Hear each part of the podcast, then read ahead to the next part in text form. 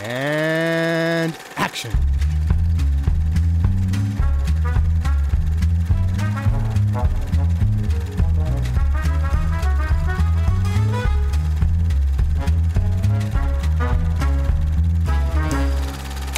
Good evening, and thank you for allowing me to come into your living rooms. Und damit Hallöchen und herzlich willkommen zu Shit. Oh mein Gott, ich, es ist nicht mal mehr ein Running Gag. Ich habe keine Ahnung, welche Episode es ist. Zur neuen Episode, directed by Alfred Hitchcock. Der, der gerade gelacht hat, den habt ihr schon gehört, ist der Dad. Heyo. Und der Luke. Ich habe mir gerade gedacht, ähm, Willkommen zu Shit ist ein super Einstieg für diesen Film. Oh no. Hallo. Äh, ja, äh, hi. Ähm, wir reden über Easy Virtue. Ich äh, schaue gleich nach, der wievielte Film das ist. Mann, warum? Ich sollte mir das in meine Notizen einfach einschreiben. Aber das vergesse ich halt garantiert nach der Aufnahme wieder. Egal. Äh, Easy Virtue aus dem Jahr 1927, ein weiterer in äh, äh, der Reihe an Hitchcock frühen, Hitchcocks frühen Studio-Stummfilmen. Dieses Mal spielen mit Isabel Jeans, Franklin Dial, Ian Hunter, den wir jetzt schon ein paar Mal gesehen haben in äh, früheren Filmen. Und äh, einige mehr. Und es ist so ein bisschen die weibliche Version von Downhill, zumindest wird es immer mal so bezeichnet.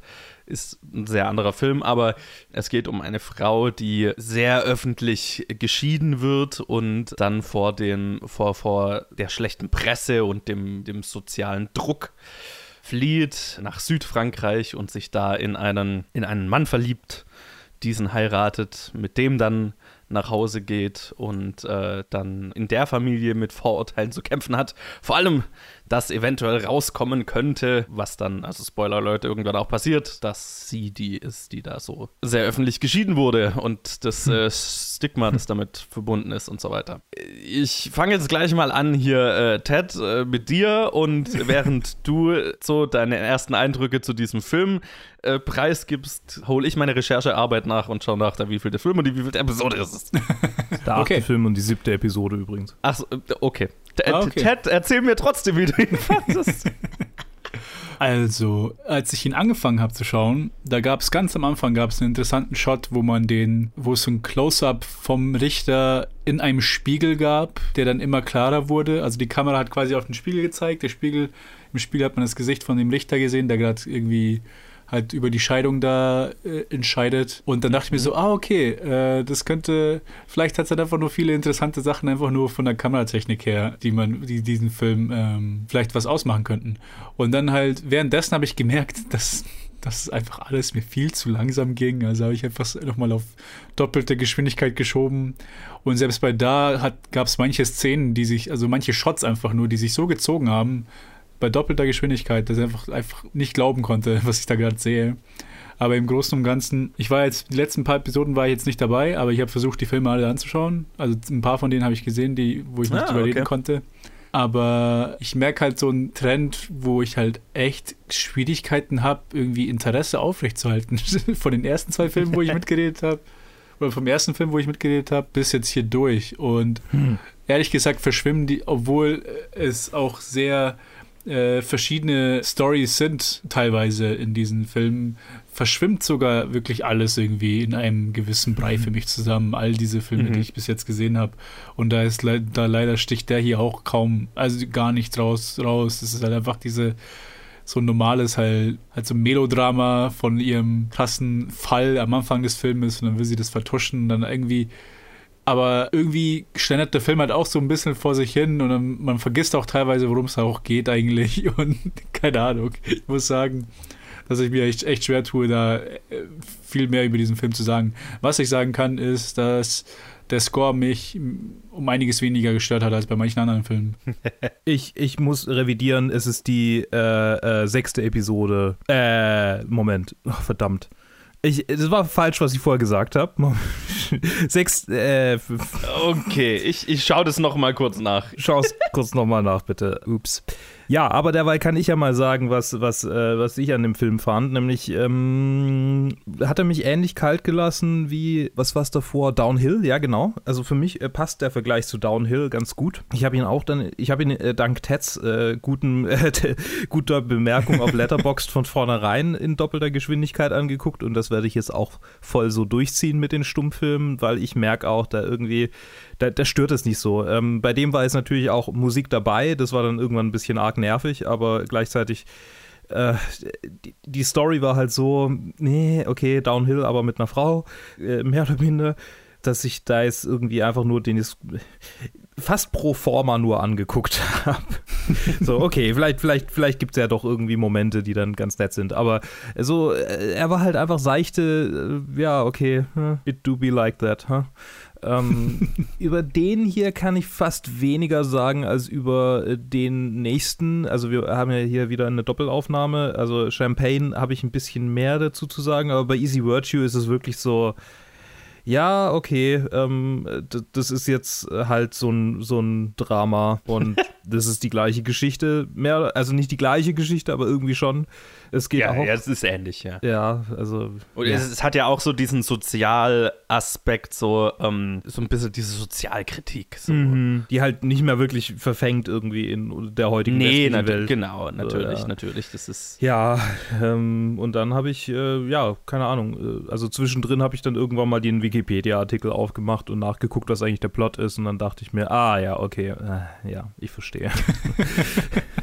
Ja, ich muss sagen, ähm, allein diese Tatsache, wa- was mich irgendwie am Anfang so fertig gemacht hat, war einfach, dass das eine Scheidung war, die irgendwie, wo Leute in Südfrankreich noch quasi sie erkennen konnten. Also das Ja. ist die, die infamous irgendwie Mrs. Filton und so. Oh mein G- kann das, ist, das, ist das überhaupt realistisch zu der Zeit überhaupt, dass Leute sowas mitkriegen? Irgendwie zwei wer, Länder weiß, drüber. wer weiß, wie vernetzt die Klatschpresse war. Ich glaube, so schon damals so die bekanntesten, also die, die, die fünf bekanntesten Leute, Prominente, wenn, wenn da eine Scheidung war. Ich kann mir schon vorstellen, vor allem, weil es damals ja noch nicht so ein Neues an, an News Ach so, also gab, das aber war, also sie, war eine, eine bekannte Person. Ihr Mann, glaube ich, wenn ich das richtig Also der- verstanden habe. der- Also Sie der- hat ja halt einen Der Maler Irgendwie- oder, oder Nicht-Maler. Ja, ja, nee, nee, der Maler war, war ja nur, also der Maler war nicht ihr Mann, sondern der, der gemalt wurde mit ihr, war ihr Mann.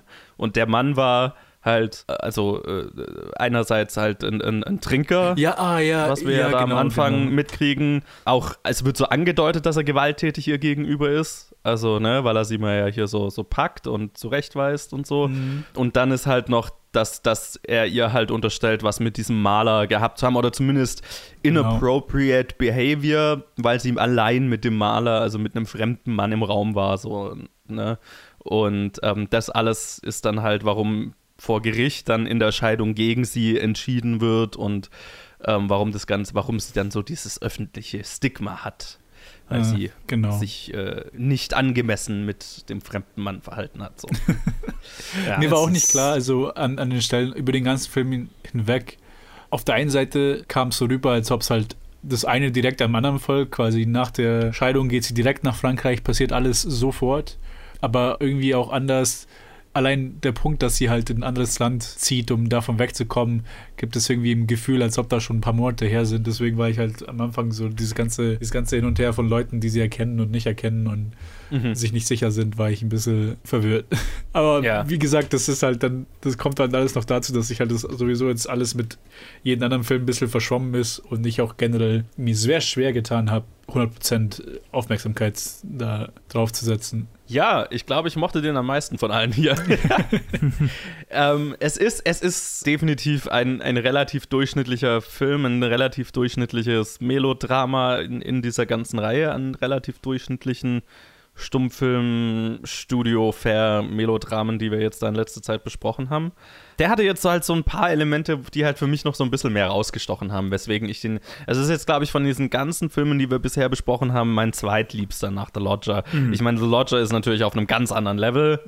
Der ist halt einfach tatsächlich richtig gut. Easy Virtue ist jetzt nicht, ist jetzt kein großartiger Film, aber der hatte schon so ein paar Sachen, die mir einfach ganz gut gefallen haben. Ich fand, das waren ein paar extrem coole Sp also Storytelling-Spielereien mit drin, es waren so ein paar Kameraspielereien mit drin. Ich weiß jetzt nicht, ob du denselben Shot meinst, Ted, aber es gibt am Anfang diesen einen Shot, wo der Richter, also äh, man sieht aus Blickwinkel, also aus POV des Richters auf den Raum und dann hebt er sein Monokel hoch und schaut quasi durch dieses Monokel den Anwalt an, der gerade redet, ne? Und, und wir sehen halt durch in, in dem Monokel den Anwalt. Und das war schon so ein Shot, wo ich mir gedacht habe, uh, also das schon ganz, scheint ganz cool zu, gemacht zu sein. Ich frage mich, wie sie es gemacht haben. Und dann habe ich in, dem, in der Biografie gelesen, wie, wie sie es gemacht haben. Und es ist halt irre. Also die haben, Okay. also Hitchcock wollte diesen Shot, wo man halt quasi der Richter ist und der hebt das Monokel hoch und man soll dann quasi äh, in, in vergrößerter Form den, den Anwalt sehen, im, im Close-Up, im Monokel drin. Und das hat nur funktioniert, indem ein äh, übergroßes Monokel produziert wurde, das dann vor die Kamera gehalten werden konnte. Und in diesem Monokel ist kein Glas drin, sondern ein Spiegel. Und der Richter, äh, der, der Anwalt, der darin zu sehen ist, stand hinter der Kamera. Genau den, Das heißt, wir sehen die Ah. Spiegelung. genau den Shot meinte ich. Und weil es so Spiegel hat, also das, es sah für mich wie so ein Spiegel aus und deswegen habe ich auch vorhin gesagt, als ob man Ah, den Richter okay. sieht und nicht den Anwalt. Deswegen war ich ein bisschen. Ah, okay. Jetzt, äh, okay, jetzt verstehe ich. Ja, genau, aber das soll halt, als würde man durchs Monokel den Anwalt sehen, der halt Mhm. weiter weg ist und in der totalen ist er ja unscharf und da ist es auch ein anderer Schauspieler, also ein Stand-in. Mhm. Und wenn er das Monokel hochhält, dann sehen wir also, ohne dass er jetzt irgendein Kopiertrick oder sowas ist, einfach die Spiegelung vom Anwalt, der eigentlich hinter der Kamera steht. Und dann schneiden wir in, in ein Close-Up, das halt ähnlich aussieht. Also, und das ist halt schon so ein Trickshot, der halt, das ist halt geil. Ja, das ist sehr cool, ja. Genau, also, also das fand ich sehr cool. Nochmal vielleicht zur Einordnung, weil ich ordne ja immer hier die Filme ein, weil die ja so durcheinander von der Produktionsreihenfolge teilweise sind. Wir sind jetzt wieder ein, haben jetzt wieder einen Sprung zurück gemacht. Das ist der letzte Film, den er als ausgeliehener Regisseur an Gainsborough gemacht hat. Dieser wurde direkt nach Downhill gedreht. Also die beiden Fall from Grace Filme, je nachdem, wie man es nennen will, wurden direkt hintereinander gedreht. Und auch vier Darsteller aus Downhill sind hier in diesem Film wieder dabei. Ja, genau, ja. Also die Hauptdarstellerin war in Downhill, die, die am Anfang die, ihn ne, bezichtigt hat, Ja. sie geschwängert zu haben. Dann haben wir Ian Hunter, der jetzt den Anwalt gespielt hat. Der war in, wer war der nochmal in Downhill? Den haben wir auch in einem anderen Hitchcock-Film nochmal. Äh, der war der, in The Ring war der der Boxweltmeister. Ja, stimmt. Und in Downhill, wer war er in Downhill? Weiß ich gar nicht mehr. Ich kann mich auch wenig nur noch an Downhill erinnern, um ehrlich zu sein. Ja. Ja, er war der. Wer jetzt der Anwalt in dem Film? Der Anwalt in Easy Virtue War dieser im Boxring. war im, im, im, im, in The Ring, war er der Boxweltmeister, der ihn am Anfang besiegt. Er war der Genau. Typ, ähm, mit der dann die äh, Schauspielerin bei seinem ersten Gig, nachdem er von der Schule weg ist, eine Affäre hatte. Yes, ja, genau, stimmt. Also, ne, den haben wir. Dann die Mutter hier in dem Film war die, mit der er, er in Downhill ganz am Ende an seinem tiefsten Punkt ähm, Oh ja. da in, in, dieser, in dieser Kneipe hockt, wo sie dann die, die, das Licht reinlassen und dann schaut sie ganz furchtbar aus. Ich glaube, die Szene, an die ich mich bisher am besten erinnern kann, außer allem von The Lodger. Genau, also das sind äh, äh, die Schauspieler, die jetzt, also habe ich ja schon mal erklärt, so es war damals üblich, dass man halt gerade, wenn man jemanden aus Amerika oder so geholt hat, dass man halt dann mehrere Filme mit der Person gemacht hat, weil es ja auch so schnell ging, die zu produzieren. Also die, ne, die wurden ja auch alle beide in einem Jahr oder in einem wahrscheinlich drei Monate Fenster oder so runtergedreht. Der Film basiert auf einem weiteren Theaterstück, was glaube ich nicht verwunderlich ist, weil Mhm. irgendwie jeder Film, der zu der Zeit produziert wurde, auf einem Theaterstück basiert. Hat wieder viel zu viele Title Cards. Ja, genau. Und er verliert wohl auch, also im Film stark dadurch, dass es halt keinen Dialog gibt. Also ich glaube, das war so, jetzt fällt mir kein Äquivalent ein, aber so, äh, das war so eine, eine fundamentale Fehlent, ich weiß nicht, ob es eine Fehlentscheidung war, weil finanziell hat es sich wahrscheinlich gelohnt, weil die Leute halt das Theaterstück schon kannten und dann gedacht haben, oh, ich schaue mir den Film an. Aber so was, was halt als Adaption in diesem, in dieser Version von Film damals halt nicht so wirklich funktioniert, ne? Ja. Oder was halt nur verlieren kann. Es ist interessant, irgendwie, es, es, es gibt ja schon so äh, heutzutage immer noch so Adaptionen, wo man sagt, ja, wir haben das jetzt hier ada äh, eine Adaption draus gemacht und äh, es, es ändert nicht viel dran und im Prinzip mögen es nur die Leute, die halt äh, eh schon äh, Ja. das, was äh, adaptioniert wurde. Äh, keine Ahnung, ich denke jetzt an Eragon zum Beispiel. Ist ja auch keine gute Adaption, aber hat bestimmt auch sein, seine Kohle reingeholt. Weißt du, was das Lustige ist? Ich musste auch an Aragon denken, aber nicht an den Film, sondern an das Spiel, weil ich habe mir gerade gedacht, das ist wie diese ganzen Videospieladaptionen von Filmen in den 2000ern. Weitaus besserer Vergleich. Weitaus besserer Vergleich. Ja. die auch alle halt gemacht wurden, einfach weil halt der Name bekannt war und die Leute, die den Film geil fanden, kaufen vielleicht das Spiel, aber die Spiele waren alle nicht besonders gut, weil sie schnell produziert waren und ja, halt nur irgendwie eine schlechtere Version vom Film waren. Was? Wobei das Game Boy Advance Spiel von Eragon ist ein Banger, möchte ich nur anmerken. Okay. ich habe nur das wissen. Playstation-Spiel gespielt und Das ist Kacke. ja, ich habe nicht so gute Erinnerungen dran. ja, also ne, das ist halt so für das Medium, für das es adaptiert wird, irgendwie nicht so passend der Stoff so. Ja. Da hat vielleicht The Ring, ich glaube, The Ring ist einer der wenigen, der keine Adaption war, wenn ich mich jetzt recht erinnere. Und das hat noch besser funktioniert. Ja, und The Lodger ist halt, ist halt keine Theateradaption, sondern eine, eine Buchadaption und entsprechend auch abgeändert und so. Und der funktioniert halt einfach gut, weil er visuell gut funktioniert. Genau, ja, ja, total. Und äh, ja, werden wir auch, also Champagne ist bestimmt auch äh, eine Theateradaption. Oh nein, bei, das, ist das, das ist das Lustige, weil du hast gerade gesagt, irgendwie, du hast dann zu Champagne mehr zu sagen, Ja. weil ich habe zu Champagne weitaus weniger zu sagen, aber das Behind the Scenes bei Champagne ist halt 10.000 Mal interessanter als der Film. Okay. Aber Na, dann freue ich mich. ich kommen wir dann dazu. Ja, ich, ja.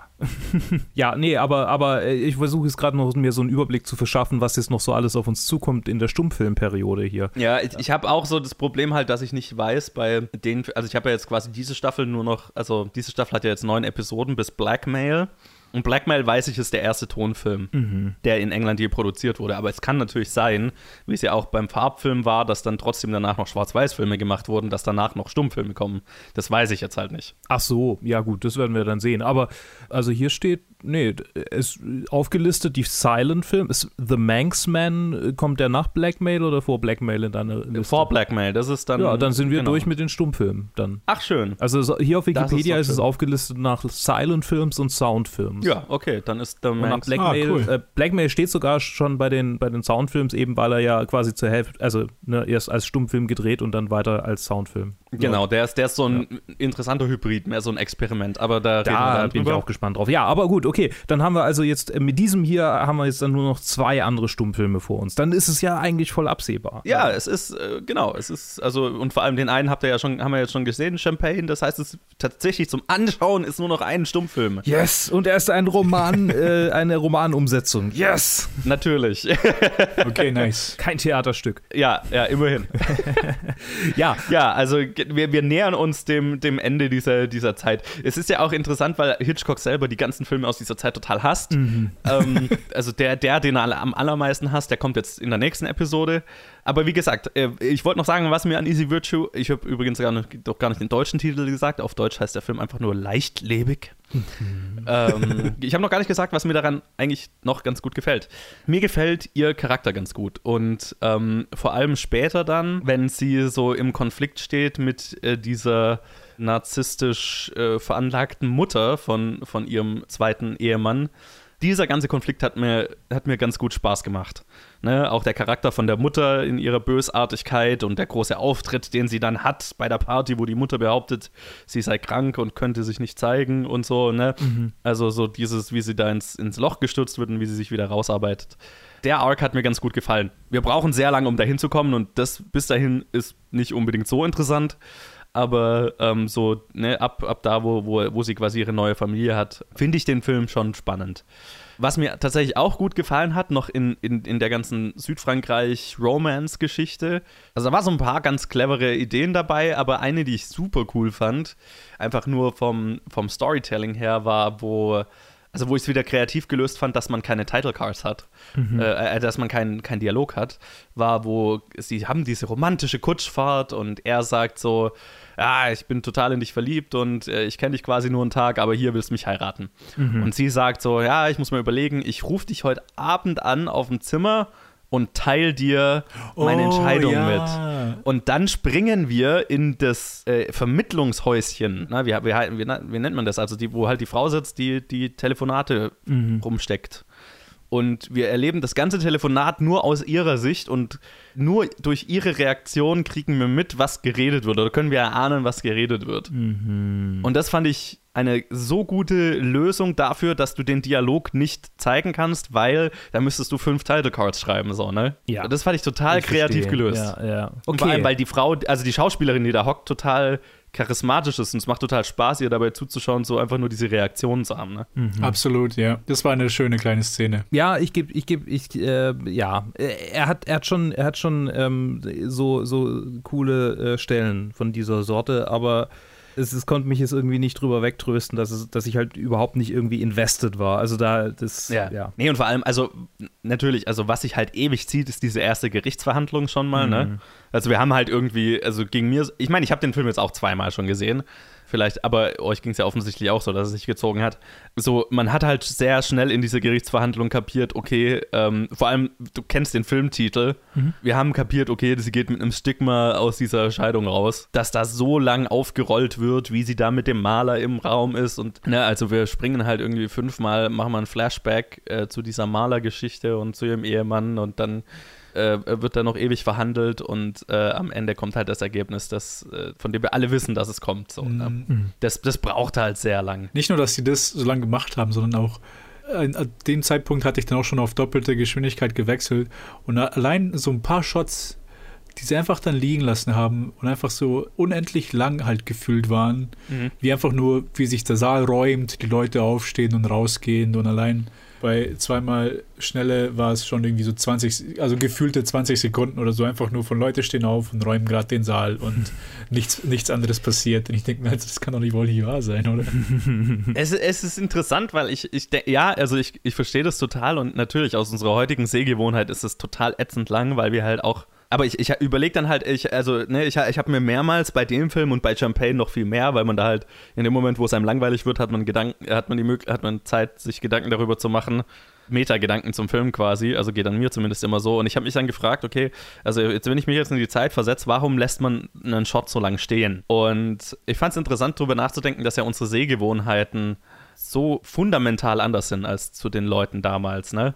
Und bei uns quasi ist ja völlig reich, den Shot so lang stehen zu lassen, bis ich die Informationen kapiert habe. Und die Informationen verarbeiten wir halt wahnsinnig schnell. Einfach Mhm. weil wir viel Medien geschaut haben und schauen und so weiter. Und deswegen kann halt, also, du merkst es ja auch schon, wenn, wenn, wenn du jetzt, keine Ahnung, wenn ich mir jetzt ein YouTube-Video anschaue, oder halt auch schneid, ne? Also zwei YouTube-Channels, für die ich oft schneid und der Stil ist total zerhackt, ne? So dieser hackige YouTube-Stil. Das geht alles wahnsinnig schnell und kein Shot irgendwie in, in so einer Clip-Sequenz steht länger als eine Sekunde. Und wir kapieren die Information trotzdem. Und irgendwie damals, A, hatten die Leute nicht viele Filme gesehen und haben halt wahrscheinlich länger gebraucht, um die Information zu verstehen, aber auch einfach nur im Stummfilm, weil du kannst ja, du hast halt nur ein Bild und Musik im Zweifelsfall, aber über die hast du als Filmemacher keine Kontrolle. Also du hast nur das Bild, um irgendwie Atmosphäre zu schaffen. Ne? Und Mhm. dann halt irgendwie den Zuschauer mal in so einem Bild sitzen zu lassen, damit er halt irgendwie das Geschehen miterlebt oder sich so ein bisschen da reinversetzt fühlt. Das war dann so meine Herleitung, Mhm. warum man was so lang stehen lässt und warum wahrscheinlich auch das, das einfach die Sehgewohnheit war oder die, die, die Art, wie Leute da halt auch Filme geschaut haben. Also ich glaube jetzt nicht, dass da dann jemand hinterher aus dem Kino gegangen ist und sich gesagt hat, der Shot stand zu lang. Das ist halt, glaube ich, Ja. eher unsere Ja, nee, veränderte absolut. Sehgewohnheit heute. Absolut. Und absolut. ähm, ne, einfach so dieses, okay, wir sitzen, wir schauen uns lang an, wie der Saal sich leert, weil man als Zuschauer dann irgendwie sich da fühlt, als wäre man dabei, als der Saal sich leert. Keine Ahnung. So, also das war so, waren meine Gedanken, meine, meine Gedanken dazu. Ich weiß nicht, ob die stimmen, aber. Nee, es macht schon Sinn, dass wir halt viel schneller im Cutting gewohnt sind, so dass wir das halt alles gar nicht brauchen und dass dann Shots, die auf eine gewisse Weise jetzt in unseren Augen keine neuen Informationen uns geben, einfach viel zu lang sind, weil halt, weil da keine stilistische Entscheidung dahinter steckt oder einfach nur wahrscheinlich aus diesen, halt aus dieser halt Informationsfrage quasi, ja, wir müssen jetzt Ja. so lang wie möglich da lassen, damit die Leute auch irgendwie verstehen, diese, ihre Isolation, wie halt dann jetzt alle gerade weggehen und sich eigentlich gar nicht mehr interessieren dafür oder so. Und vielleicht auch drüber nachdenken, was gerade passiert ist. So. Ne? Ja, das kann sein. Was mir halt auch aufgefallen ist, ist halt, dass auch die Title Cards selbst bei meiner Geschwindigkeit ich es trotzdem sehr gemütlich lesen konnte. Ich hatte Angst, Mhm. dass ich mich irgendwie beeilen muss, jetzt wo ich jetzt ein bisschen den Speed aufführe, damit ich schnell lesen muss, aber selbst da war es halt überhaupt kein Problem. Teilweise auch ein bisschen zu lang wieder.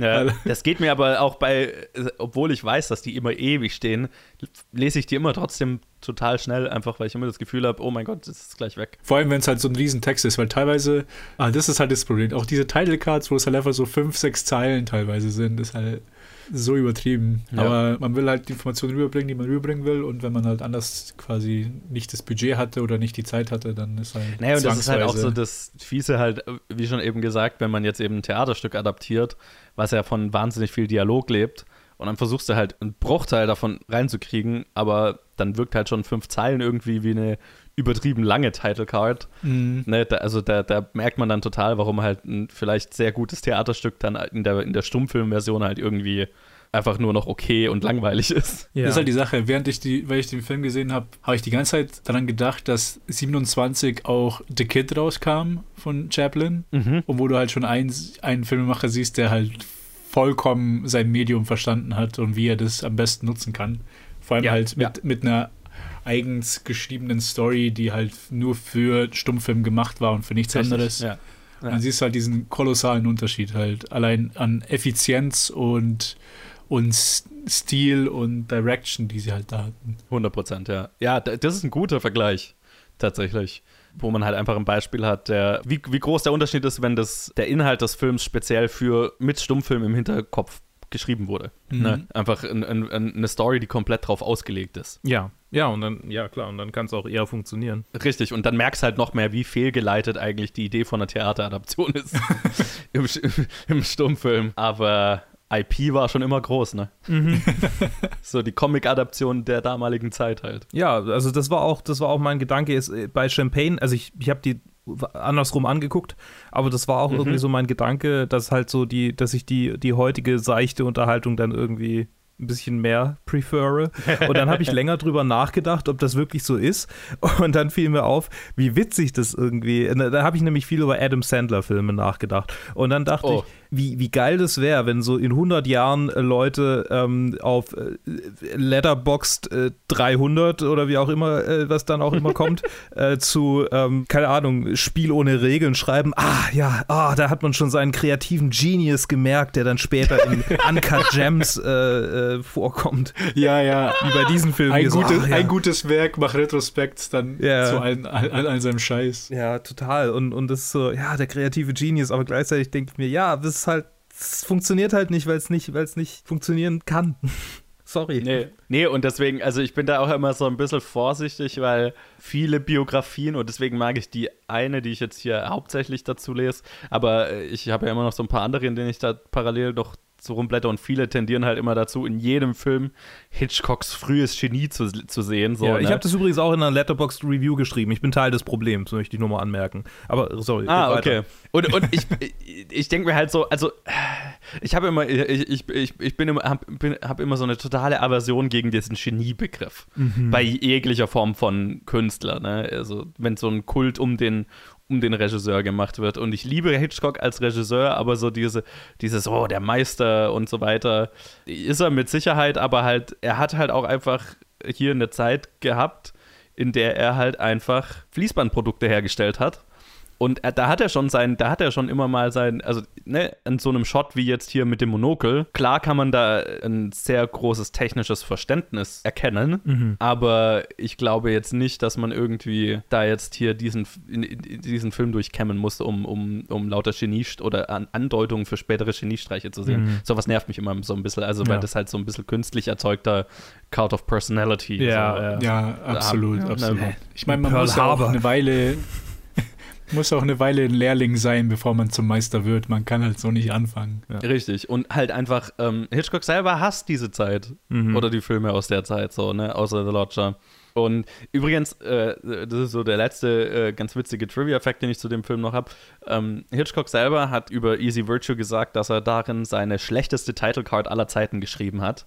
Nämlich die letzte Titlecard im Film, wo sie zu den Reportern sagt: Shoot, there's nothing left to kill. Oh ja, das war, der ist, das ist hängen geblieben.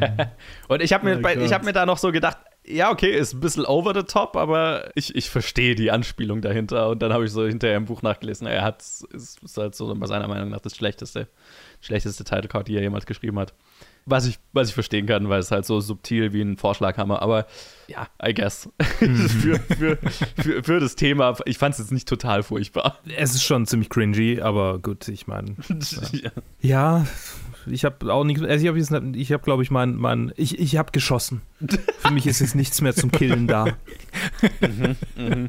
Ja, also ich habe jetzt auch nicht so wahnsinnig mehr zu diesem Film zu sagen, außer dass er halt, also ich glaube, für mich ist es schon der von der, und ich, ich lehne mich jetzt mal aus dem Fenster und sage, dass The Manx Man jetzt wahrscheinlich nicht so memorable sein wird dass sich das jetzt ändern wird. Aber von der ganzen, von den ganzen Stummfilmen, die ich hier jetzt kenne, ist das schon der, außer jetzt wie, wie gesagt The Lodger mal ausgenommen, weil der ist ja tatsächlich wirklich, wirklich gut. Ähm, ist der, der, den ich noch am ehesten, wo ich noch am ehesten sagen könnte, der hat genug Elemente, die Spaß machen, dass ich jemandem, der ein Interesse an frühem Hitchcock hat, sagen kann, außer The Lodger hier, den kann man sich schon mal geben. Ja, Einfach, mhm. einfach, weil bestimmte Sachen mir einfach, also ab, ab der, ja, so das letzte Drittel, das letzte Drittel mochte ich tatsächlich sehr. So ja, so dieses, dieses ganze familiäre Backstabbing und, und, und Intrigenspinnen und so weiter. Es ist natürlich klischeehaft und nicht besonders originell, aber finde ich ganz gut gespielt und der, der, der große Auftritt am Ende macht, äh, funktioniert. Damit, kann, damit hatte ich schon Spaß. Mir, mir ging es jetzt nicht so, dass ich durch den Film jetzt irgendwie durchgespult bin und gedacht hatte, okay, ich arbeite den jetzt ab. Mhm. Vielleicht am Anfang, ne, wie gesagt, die, die Gerichtsverhandlungen und bis die dann mal in Frankreich in die Pötte kommen und endlich äh, sich verlieben. Das dauert alles, aber äh, danach macht es mir schon Spaß. Deswegen kein großartiger Film, aber von allen definitiv der solideste. hm. Ja, ich, eigentlich das Einzige, was ich sagen will, ist, eigentlich müsste ich in einem Monat einen Kommentar dazu abgeben, weil ich habe gerade versucht, wenn du geredet hast, über die letzte Episode, wo ich dabei war, nachzudenken, mich zu erinnern. Mhm. Pleasure Garden halt der allererste Film. Ja. Und ich muss ehrlich sagen, dass bis auf den Titel ich absolut alles vergessen habe. Ich, ich kann mich nicht an diesen Film erinnern. Der Titel ist mir im Kopf geblieben, aber ich kann mich an den Film nicht erinnern. Ich weiß nicht, ob es in dem Monat halt bei Easy Virtue halt genau das, das mit den Nachtclub-Tänzerinnen und den Typen, wo der eine irgendwie faithful ist, aber krank und der andere nicht faithful und die Frau von dem, der nicht faithful ist, fährt irgendwie da in den Dschungel und dann wird irgendwie eine Frau, noch eine Frau getötet und ah, okay, mit dem Geist, ja. an den nur ich mich erinnert habe. Ah, ja. so, okay, ja, genau. ja, ja, ja, ja. Ein bisschen Fetzen sind übrig geblieben, ja. Mhm. Aber ja, mir ging es tatsächlich auch so, weil ich hatte ja Easy Virtue schon mal gesehen, vor, keine Ahnung, ein, zwei Jahren oder so. Hm. Und ich habe ihn auch nochmal angeschaut, weil ich mich nicht wirklich daran erinnert habe, worum es geht. also, aber ich glaube, ich hatte jetzt auch beim zweiten Mal mehr Spaß damit. Ich kann jetzt auch nicht erklären, warum, aber so ist es halt. I guess. Ist auch cool. Ja, vielleicht könnte ich mich mehr darauf einlassen, auf zumindest auf den letzten Teil, keine Ahnung. Ja, also wenn ihr kein äh, großes Statement mehr zu Easy Virtue, beziehungsweise, äh, beziehungsweise leichtlebig zu sagen habt, ähm, würde ich sagen, damit beenden wir Episode, ich weiß jetzt gar nicht, habe ich gesagt, es ist Episode 6, aber Film 7. Ja, beenden wir Episode 6 von Directed by Alfred Hitchcock. Lasst uns wissen, falls ihr den Film gesehen habt, wie ihr ihn findet, wie ihr zu Hitchcock generell steht. Planet Film, äh, at Planet Film Geek überall äh, auf Social Media und äh, planetfilmgeek at gmail.com. Danke Ted, danke Luke, dass ihr dabei seid. Bitte. Danke dir. Und dann äh, hört auch nächstes Mal wieder rein, wenn wir über einen Film sprechen, der nur deswegen entstand, weil jemand den Titel Champagne gut fand. Cool. Bis dann. Bis dann. Ciao.